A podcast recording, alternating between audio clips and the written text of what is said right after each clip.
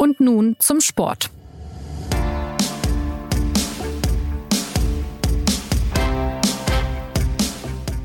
Herzlich willkommen zur neuen Folge des SZ Sport Podcasts. Das Warten hat ein Ende. Diese Woche startet die Formel 1 in ihre neue Saison.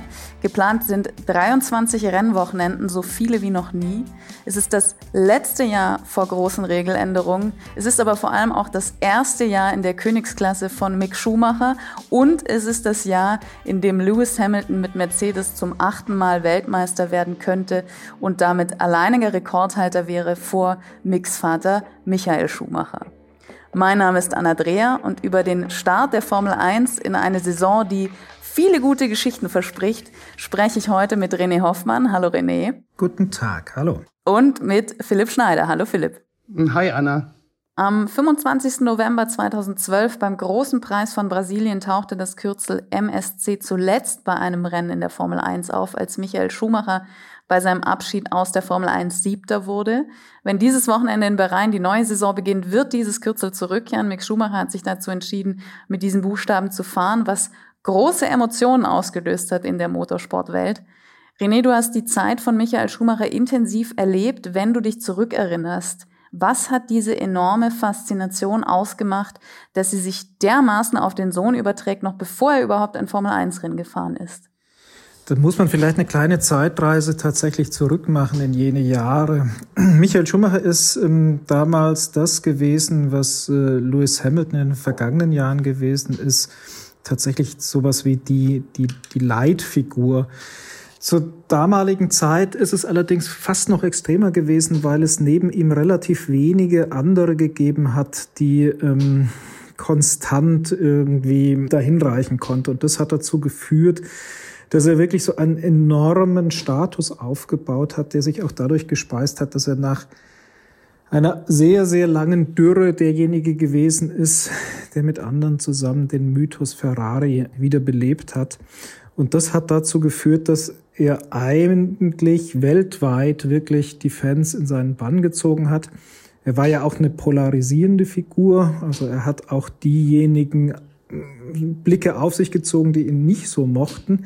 Und wenn man jetzt das Gefühl hat, da kehrt ein Teil, ein kleiner Teil dieser Figur wieder, dann ist das natürlich eine sehr spannende Geschichte. Und es ist immer faszinierend zu sehen, wie sich äh, Söhne oder Töchter von bekannten Sportlern dann im gleichen Metier bewegen werden.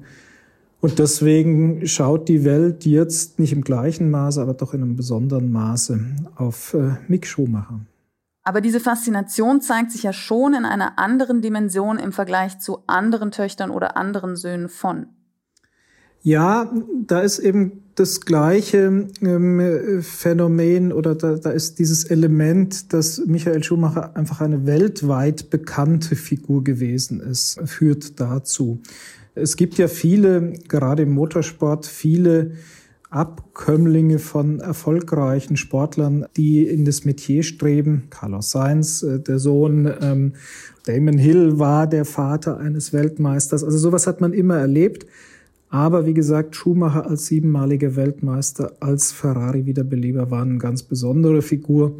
Und dementsprechend, ob er es will oder nicht, überträgt sich das Interesse auf seinen Sohn.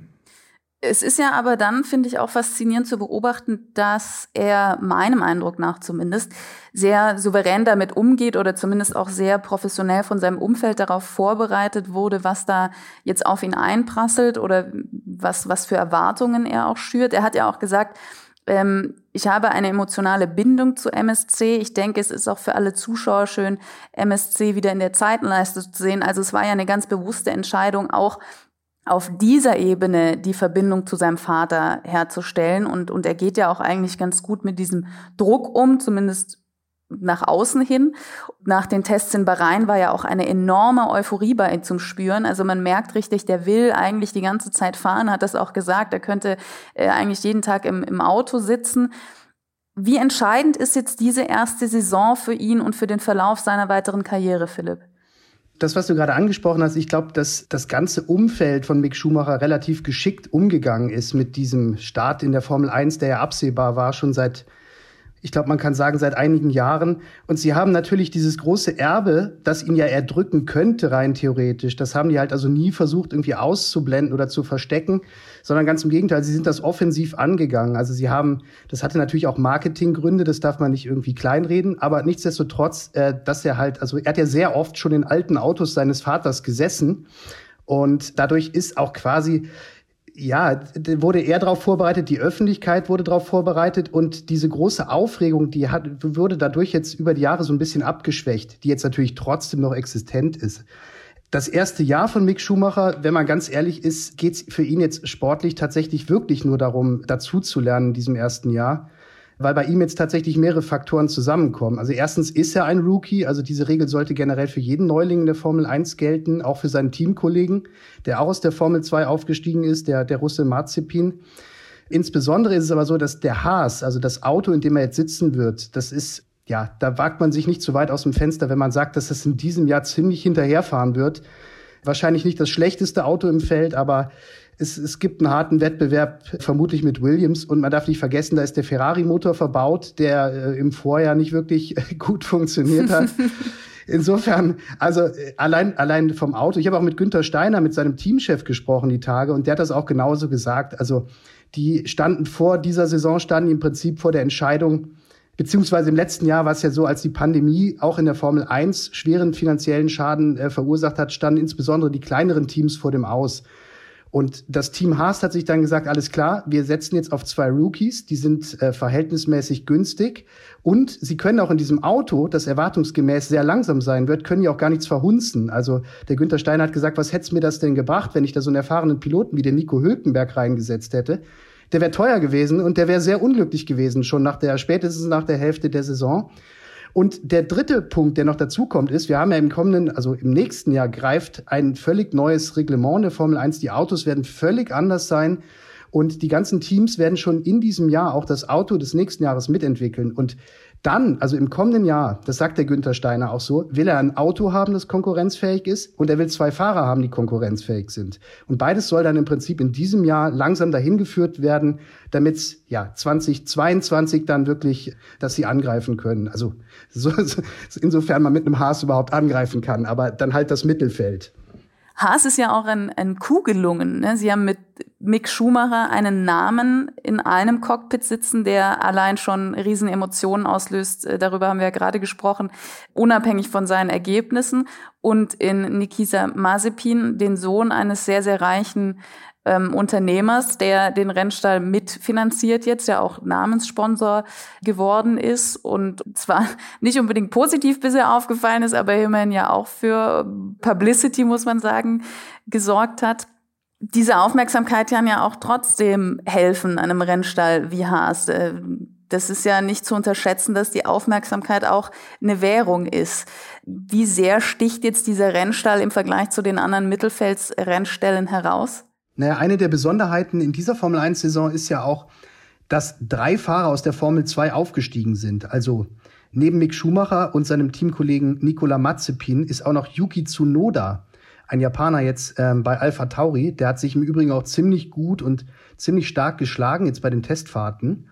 Also da kann man gespannt sein, wie sich das entwickelt mit diesen jungen Fahrern diese Aufmerksamkeit, äh, die muss man ein bisschen trennen, finde ich. Also da ist ja auf der einen Seite diese positive Aufmerksamkeit, die Mick Schumacher generiert, auf der anderen Seite ist, äh, ist der Nikita Mazepin ist ja jetzt schon ein bisschen unangenehm aufgefallen. Also du hattest jetzt kurz kurz gestreift das Thema, also ähm, für die, die es nicht mitbekommen haben, also er hat selber von sich ein Video ins Internet gestellt, auf dem zu sehen ist, wie er einer Frau, die auf der Rückbank eines Autos sitzt, an die Brust grapscht. Und es gab natürlich dann einen regelrechten Shitstorm, auch relativ schnell. Und das Team Haas war natürlich dann direkt in einer sehr schwierigen Situation, also der Günther Steiner vor allem, weil es war halt im Prinzip allen Beobachtern klar, okay, das ist jetzt eigentlich eine Sache, da kann man einen Fahrer für rausschmeißen, der gerade erst befördert worden ist aus der Formel 2.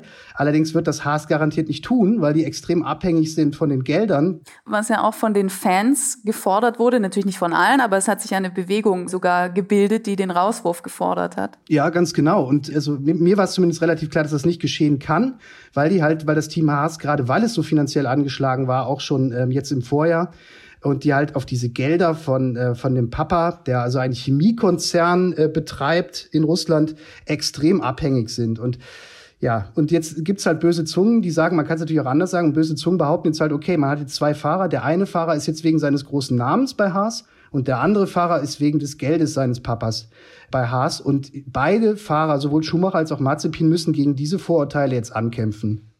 René, wie sehr kann sich das auswirken, dass Mick Schumacher jetzt so einen Teamkollegen bei sich hat? Ich meine, Freunde müssen Rennfahrer auf gar keinen Fall sein in einem Team. Aber wirkt sich das aus oder glaubst du, dass da auch die Professionalität im Umgang sich durchsetzen wird, die Mick bisher insgesamt schon gezeigt hat? Ich glaube, es gibt eine Gefahr, die darin liegt. Jetzt blenden wir mal kurz das aus, dass der eine so ist, wie der andere nie sein wird. Das ist eine gewisse Binnenspannung, das ist auch eine gewisse, ein gewisser Reiz, wenn man da hinschaut auf dieses Team, wer wird sich wie schlagen. Ich glaube, für den Mick wird entscheidend sein ein Punkt, den der, den der Philipp gerade genannt hat. Sein Teamkollege ist für das Team sehr wichtig, weil er sehr viel Geld mitbringt. Die Formel 1 ist ein technischer Sport und der muss natürlich der Mick Schumacher jetzt alles tun, um zu gucken, dass er aufgrund dieser Konstellation nicht in den Nachteil gereicht. Denn man hat es immer wieder in diesem technischen Sport, viele Einflussgrößen innerhalb eines Teams.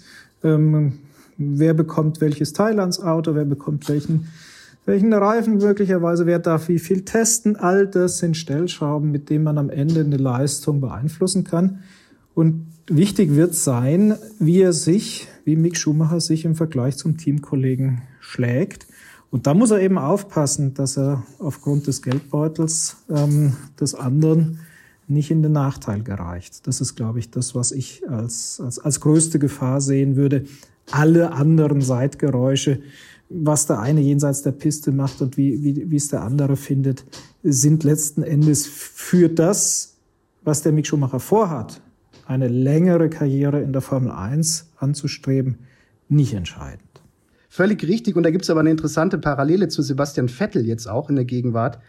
Weil auch er fährt ja jetzt an der Seite eines Rich Kids, wenn man so sagen möchte. Also er ist jetzt ja bei Aston Martin nach seinem äh, Wechsel von Ferrari oder nach seinem Rausschmiss bei Ferrari und fährt dort jetzt an der Seite von Lance Stroll. Der ist wiederum seinerseits der Sohn des Teambesitzers, ähm, eines äh, Milliardärs aus Kanada.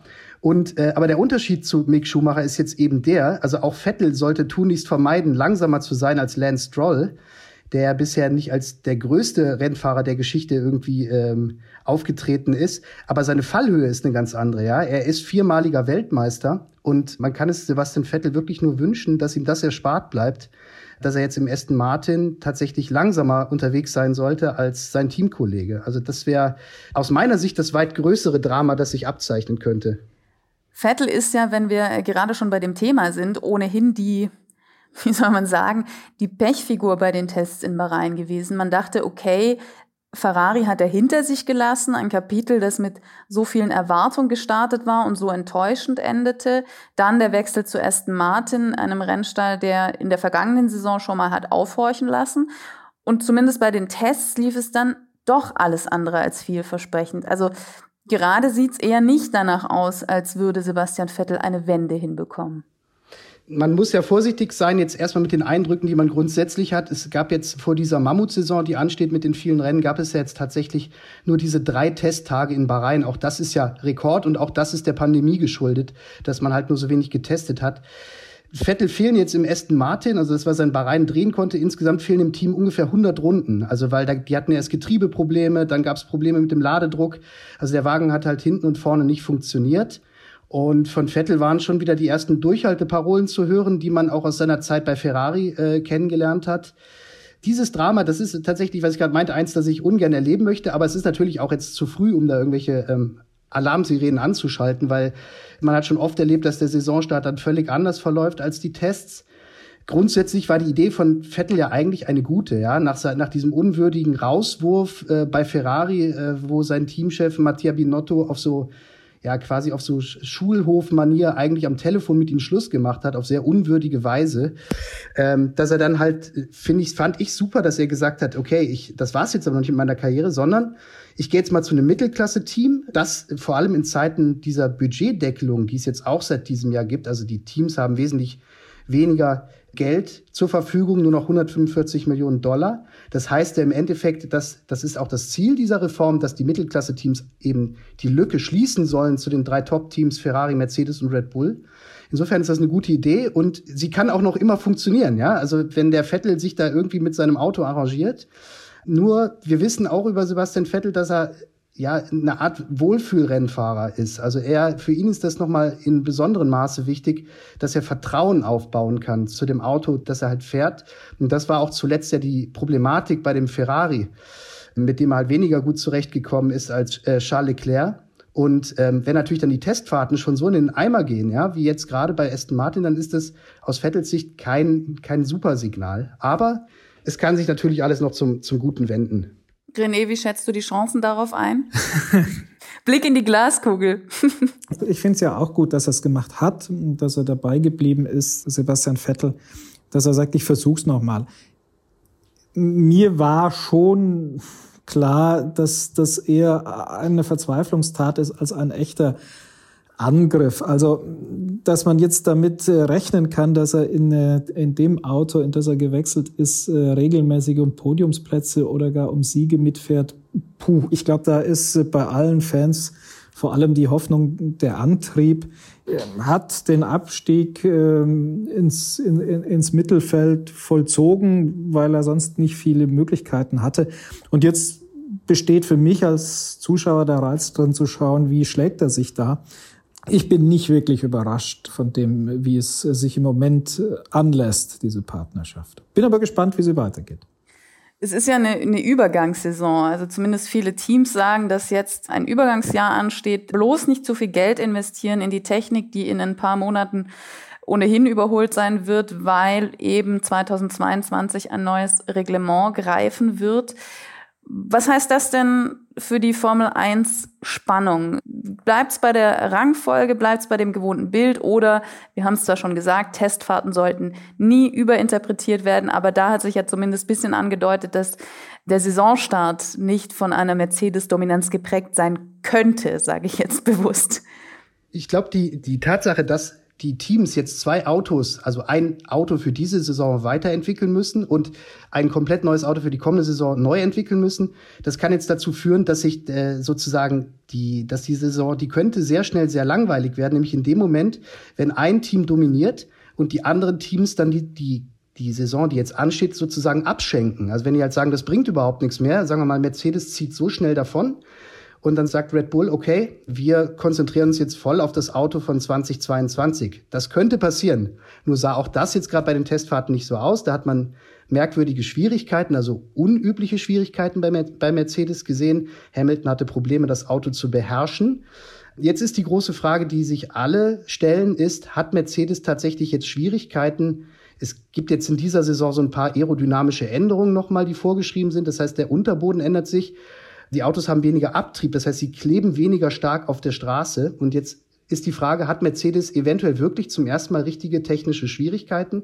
Aber da hat man sich andererseits auch schon oft getäuscht in den letzten Jahren und dann äh, ging, dann war damals war normalerweise der Saisonstart in Australien und dann fuhr der Mercedes halt äh, wie ein ICE in der Spur. Und ähm, insofern auch hier vorsichtig, aber es, es kann tatsächlich passieren, dass die anderen Teams die Saison abschenken. Sollte sich ein Team möglicherweise auch Red Bull, die gerade sehr stark aussehen, sollten die jetzt dominieren. René, solche Jahre vor entscheidenden Regeländerungen, wie sind die denn zu werten, wenn man jetzt mal in die, in die Historie der Formel 1 guckt? Ja, ich wollte generell sozusagen sagen, Übergangsjahr, das muss eigentlich gar nichts Schlechtes bedeuten. Das eine Szenario habt ihr ja, hat der Philipp gerade äh, skizziert. Einer fährt vorne weg und dann sagt der zweite, na gut, dann lasse ich den ersten fahren. Das kann der zweite aber auch nur sagen, wenn der Vorsprung zum dritten so groß ist, dass er nicht irgendwie riskiert abzurutschen.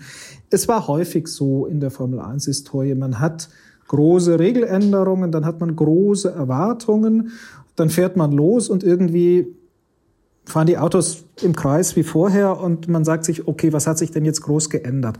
Also sozusagen große Änderungen bringen auch immer große Erwartungen mit sich. So ein Übergangsjahr wie dieses Jahr, wo man hineingeht und sagt, na ja, hm, da ist ja gar nicht so viel Bewegung drin, hat dann oft den Vorteil, dass sich doch überraschende Dinge ereignen. Und ich finde, die Saison hat ja viele Fragen, die einfach spannend sind.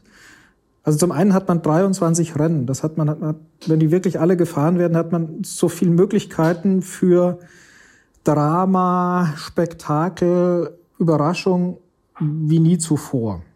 Dann hat man die Konstellation, schafft Mercedes seinen äh, Erfolgsserie fortzuführen oder ist äh, Red Bull dahinter und kann sie beißen? Wie geht es weiter mit den beiden Mercedes-Piloten? Das ist eine interessante äh, Konstellation. Man hat den Sebastian Vettel im Mittelfeld. Man hat die Rückkehr von Fernando Alonso. Man hat immer noch den Kimi Räikkönen, der da dazwischen fährt. Und jede Menge junge Wilde, die so als die nächsten Big Shots gelten. Ich finde, das verspricht vom Papier her eigentlich mehr, als wenn man jetzt sagt, wir haben eine, eine, eine ganz neue große Regeländerung, jetzt wird alles anders. Da ist dann oftmals so ein bisschen in der Vergangenheit die Ernüchterung äh, der erste Sieger gewesen. Ja, ich bin ja auch immer hin und her gerissen. Mir geht's da in der Formel 1 nicht anders als es im Tennis zum Beispiel, dass ich finde, der Sport zieht ja seine Faszination auch allein dadurch raus, wenn man Zeuge dessen wird, dass jemand historische Dinge schafft. Also sollte jetzt Lewis Hamilton mit Mercedes zum achten Mal Weltmeister werden und alleiniger Rekordhalter vor Michael Schumacher, das ist ja auch nicht nichts. Also dann wäre es ja allein deshalb eine besondere Saison. Dagegen kann man natürlich halten, wo bleibt die Spannung. Aber im Prinzip, wie du gesagt hast, gibt es viele Randgeschichten und man hat diesen, diesen möglichen Rekord. Oder seid ihr da jetzt komplett konträr zu, zu meiner Haltung? Nein, überhaupt nicht. Das ist völlig richtig. Ich wollte nur noch mal zu dem, was René gerade gesagt hat, in der Übergangssaison ähm, beziehungsweise eine neue eine neue Regelreform, dass die halt meistens dann so ein bisschen enttäuscht. Ich, ich habe persönlich schon so ein bisschen die Hoffnung, dass die Reform, die im kommenden Jahr ansteht, dass die sich von denen, die in der Vergangenheit zu beobachten waren, nochmal massiv unterscheiden wird. Was sind denn die größten Veränderungen? Also wir, wir haben ja tatsächlich, und das ist jetzt auch wirklich, das muss man teilweise sogar, muss man, äh, hat man das wirklich der Pandemie zu verdanken, dass halt so viele ähm, Reformen jetzt gleichzeitig vorangebracht werden in der Formel 1. Das wäre mit Sicherheit ohne diesen Kostendruck, der von diesem Coronavirus verursacht wurde, indirekt halt, das wäre niemals möglich gewesen. Also wir haben jetzt in der kommenden Saison erstmal Autos, die sich grundsätzlich anders verhalten werden auf der Straße. Die Grundidee, die dahinter steckt, ist, es soll halt einfacher werden für das Auto, das hinterherfährt, das Auto, das vor ihm fährt, zu überholen. Also das, das hat viel mit Aerodynamik zu tun, da geht es um Luftverwirbelung, da geht es halt darum, dass eben das sozusagen, also dass es spannender, dass es mehr Action auf der Strecke gibt und dass halt Überholmanöver halt einfacher werden.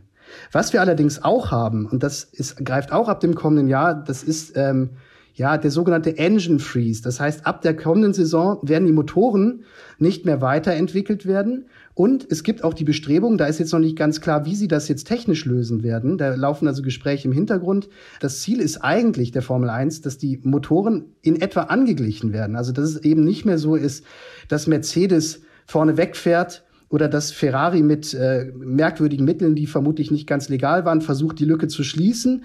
All das soll im Prinzip im kommenden Jahr dann irgendwie für mehr Ausgeglichenheit sorgen. Und deswegen fand ich auch dieses Vettel-Projekt bei Aston Martin, auch aus diesem Grund, äh, sehe ich, glaube ich, ein bisschen positiver als, als der René, der so ein bisschen desillusioniert äh, zu sein scheint. Aber ich hatte tatsächlich das Gefühl, da kann jetzt was passieren in der Formel 1, das langfristig dazu führt, dass es wirklich mehr Ausgeglichenheit gibt und dass es eben diese klassischen Mittelfeldteams dann gar nicht mehr gibt. Mag sein, dass ich da kolossal enttäuscht werde in dieser Hoffnung, aber also die Kombination von diesen Reformen könnte aus meiner Sicht dazu, der, dazu tatsächlich der Budget Cap, über den wir schon gesprochen haben. Also das äh, 145 Millionen Dollar pro Saison. Äh, da sind ausgenommen die Top-Gehälter und die Reise- und Marketingkosten, okay. Aber man muss sich das vorstellen, das bedeutet, dass Mercedes, Red Bull und Ferrari in etwa nur noch die Hälfte des Geldes zur Verfügung haben, wohingegen die kleineren Teams ja, äh, die kommen da an den Deckel jetzt noch nicht ganz ran, aber die liegen knapp unter diesem Deckel. Also das wird auch Konsequenzen haben. Wie sehr, René, wird das die Dominanz verändern, die Dominanzstruktur, die Rangliste? Man weiß es nicht. Die Idee dahinter, die klingt so simpel, dass sie zu überzeugen scheint. Wie das im Alltag und in der Praxis sich dann gestaltet, muss man sehen. Die Formel 1 hat in ihrer Geschichte und vor allem die großen Player in der Formel 1 haben in ähm, der langen Historie immer wieder bewiesen, wie trickreich sie zu Werke gehen können. die Formel 1 ist der kapitalistischste Sport, den man sich vorstellen kann.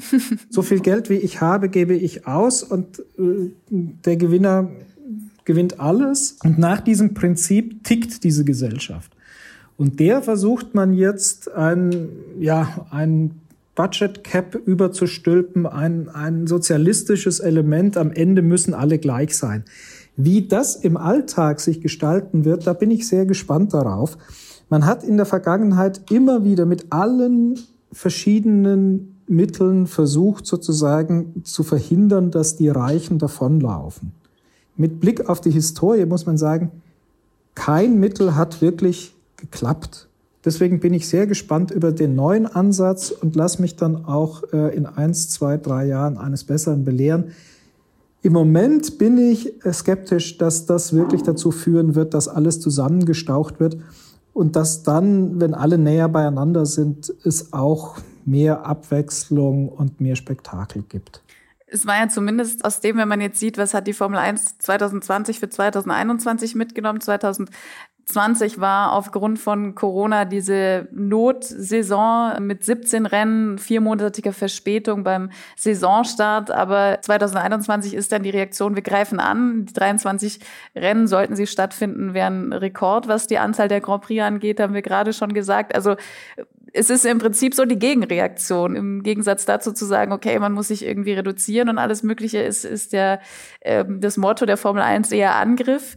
Was, was waren denn die größten Erkenntnisse aus 2020, die sich jetzt, wenn wir bei dem, was René gerade gesagt hat, mit äh, möglichst vielem ausgeben und so weiter, da rausziehen lassen, Philipp? ja, die, die, weil du es gerade ansprichst, die Formel 1, die versucht tatsächlich einfach immer wie so ein, wie so ein Kleinkind, äh, das einfach nicht dazulernen möchte. Es versucht natürlich immer das Maximale und rennt dann mit dem Kopf gegen die Wand. Und deswegen jetzt auch dieser Mammutkalender. Ich bin gespannt, ob der sich wirklich so realisieren lässt, dieser Mammutkalender. Wir erleben ja gerade leider schon wieder diese steigenden Infektionszahlen auf der ganzen Welt. Immer, immer neue Mutanten biegen um die Ecke, die es immer noch viel gefährlicher machen. Jetzt hat Toto Wolf, also der Teamchef von Mercedes, der hat jetzt gerade auch schon gesagt, ja, ich fände es ganz gut, wenn in diesem Jahr auch wieder in Deutschland gefahren würde. Wir erinnern uns, im, im Vorjahr wurde in Deutschland nur deshalb gefahren, also am Nürburgring, was ja auch ein wunderbares Rennen dann war, äh, tatsächlich, weil ähm, weil Deutschland halt sozusagen ähm, ja während der Pandemie ein Rennen gut ausrichten konnte. Also wie viel Rennen es an welchen Orten jetzt geben wird, lasse ich mich überraschen. Aber nichtsdestotrotz auf deine Frage, was hat die Formel 1 gelernt? Die hat im Vorjahr tatsächlich auf bemerkenswerte Weise es dann trotzdem ja hinbekommen, eine vollwertige Saison inmitten der Pandemie zu veranstalten. Und das als wirklich als global stattfindender Sport, also der mit äh, ganz anderen Herausforderungen zu kämpfen hat, als sagen wir mal die Fußball-Bundesliga, die halt nur in Deutschland spielt. Ja, diese, diese Hygieneblasen, die dann sozusagen über den ganzen Planeten bewegt wurden, das, das hat halt ganz gut funktioniert. Also kann man, glaube ich, letztlich nicht anders sagen. Also das, das Testkonzept hat funktioniert, die Quarantäne hat funktioniert und auch die unterschiedlichen Hygieneblasen. Es gab zwar vereinzelte Corona-Fälle, was sich natürlich nicht äh, vermeiden lässt, aber ja, sie haben, sie haben trotzdem den Wettbewerb bis zum Ende durchgezogen. Und ich glaube nicht, dass sich dieser Weltmeistertitel von Lewis Hamilton jetzt in seinem Kopf irgendwie anders anfühlt als die davor, also beziehungsweise weniger hart erkämpft, wird er sich nicht angefühlt haben. Ist es denn das richtige Signal, René? Also dieses immer mehr, egal was ist, oder macht gerade das eben den Reiz der Königsklasse aus, dass die Formel 1 ist, was sie ist und, und sich ja auch dadurch letztlich über die vergangenen Jahrzehnte so ein Mythos aufbauen konnte? Also ich glaube, wenn man die Frage mit Blick auf den Kalender beantworten, dass da 23 Rennen stehen, glaube ich, hat natürlich die strategische Überlegung, man muss mal schauen, wie viel man am Ende fahren kann. Und wenn ich viele Möglichkeiten schaffe, dann bleiben am Ende vielleicht mehr stehen, mehr übrig, als wenn ich von vornherein nur mit 15, 16 äh, geplanten Terminen losziehe. Die vielen Rennen finde ich im Prinzip auch gut, denn man muss, wenn man zurückgeht, dann wurde früher auch viel gefahren, es wurde viel Geld ausgegeben für Testfahrten, die keiner wahrgenommen hat oder kaum einer wahrgenommen hat, oder durch äh, exzessive Arbeiten auf äh, Prüfständen und äh, im Windkanal, das sieht man ja nicht. Deswegen finde ich es eigentlich ganz gut, dass man rausgeht, dass man den Menschen sich zeigt, dass man auch Einnahmen generiert Natürlich ist es mit Strapazen und Aufwand verbunden für die Teams, gar keine Frage. Aber das ist eigentlich etwas, wo ich glaube, es ist besser als Sport vor die Tür zu gehen, als irgendwie hinter verschlossenen Türen ja, sein, sein Training abzuhalten, von dem niemand was hat. Ich habe die Frage auch in, in der Hinsicht gestellt, dass ja zuletzt öfter die Rede davon war, dass die Formel 1 sich neu aufstellen muss, um angesichts eines größeren Bewusstseins für die gravierenden Folgen des Klimawandels auch bestehen zu können als Sport, der ja per se einfach, weil es um Benzinverbrennen geht, stärker da im Fokus steht, auch wenn andere Sportarten, was die CO2-Ausstöße bei Reisen um den Globus und so weiter wahrscheinlich gar nicht so viel der, der Formel 1 nachstehen. Aber in der Hinsicht war ja oft die Frage, was muss passieren? Was sollte denn in dieser Hinsicht noch passieren?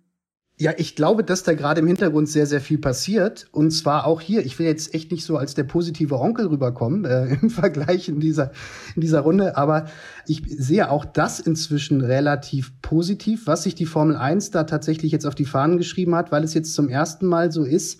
Also so wirkt es auf mich, als wäre es jetzt nicht eine alibimäßige ja, ein grüner Anstrich der Motoren, wie man ihn ja jetzt hatte mit diesen komplexen Hybridmotoren, in, mit denen gerade gefahren wird, ja, die ja letztlich irgendwie so Raumfahrttechnologie sind und so, so anspruchsvoll, sondern die Formel 1 hat erk erkannt, entweder jetzt reformiert sie sich oder das war's. Also der Ernst der Lage ist tatsächlich, glaube ich, durchgedrungen und es wird jetzt im Jahr 2025 neue Motoren geben und dann darf man gespannt sein, wirklich, wie die funktionieren.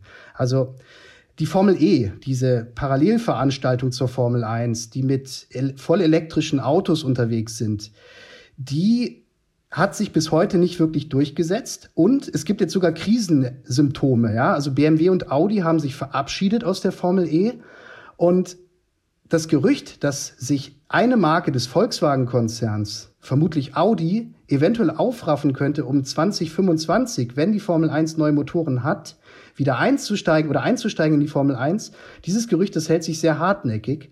Und möglich wäre das auch unternehmensstrategisch. Also was dann bis dahin geschehen müsste, wäre tatsächlich der Fall, dass diese Motoren halt mit synthetischem Kraftstoff möglichst zu 100 Prozent CO2-neutral tatsächlich, aber mit Verbrennungsmotoren unterwegs sind. Und dann wäre es ein ernsthafter ökologischer Motor, und kein grüner Anstrich, den wir bisher immer bei allen Bestrebungen gesehen haben, also mit dem KERS-System und dem Hybridanteil in den Motoren. Allerdings müsste dann natürlich, das ist eine relativ komplexe Geschichte, es müsste dann natürlich auch wirklich garantiert sein, weil dafür wird sehr viel Strom benötigt für die Herstellung von diesen synthetischen Kraftstoffen und da müsste natürlich garantiert sein, dass dieser Strom auch zu 100 Prozent regenerativer Strom ist, der dann letztlich das Benzin so CO2-neutral gestaltet. Aber da könnte die Formel 1 tatsächlich eine Renaissance erleben. Ausgeschlossen ist das heutzutage nicht mehr. Das ist natürlich dann sehr weit weg von dem, was die Formel 1 ursprünglich ausgemacht hat. Auf der anderen Seite steht die Formel 1 ja dafür, auch immer den technischen Fortschritt mitbetrieben zu haben. Philosophische Frage zum Schluss, René. Ist das dann noch die Formel 1? Ja, also die Formel 1 prägt aus meiner Sicht zwei Dinge. Ähm, zum einen hat sie sich immer gewandelt. Sie hat immer reagiert. Sie hat immer äh, geschaut, äh, wie sie ein Stück weit, ein Stück weit zeitgemäß sein und bleiben kann.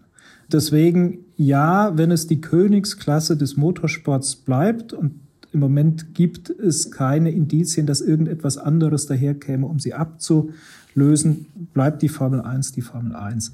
Auf der anderen Seite war die Formel 1 auch immer ein Zirkus, in dem die Unvernunft gefeiert und angehimmelt wurde. Man wird es nie, es ist per se unvernünftig, dass sich junge Menschen in Fahrzeuge setzen und äh, miteinander um die Wette fahren. Man wird dieses Element der Unvernunft kann man dann nicht herauslösen, weil es ist Teil der es ist das Zentrum der Faszination des Ganzen. Ähm, deswegen ist alles, was man drumherum macht, wie gesagt, geht, glaube ich, in die Richtung, dass man zeitgemäß bleibt, aber im Kern wird die Formel 1 als Motor, als, als Königsklasse des Motorsports immer eine Feier der Unvernunft bleiben. Dieses Dilemma lässt sich, glaube ich, nicht auflösen. Am Sonntag um 17 Uhr deutscher Zeit gehen die Lichter aus. Dann wissen wir zumindest etwas mehr, was die Fragen zur näheren Zukunft der Formel 1 angeht. Ich freue mich sehr auf den Saisonstart. Philipp, du wirst in Bahrain sein. Wir sind gespannt, was da passiert. Und für heute bedanke ich mich sehr bei euch beiden, dass ihr euch die Zeit genommen habt. Vielen Dank, René. Bitteschön. Vielen Dank, Philipp. Ja, gerne. Und an Sie vielen Dank fürs Zuhören. Die nächste Folge gibt es nächsten Montag. Bis dahin eine schöne Woche. Machen Sie es gut.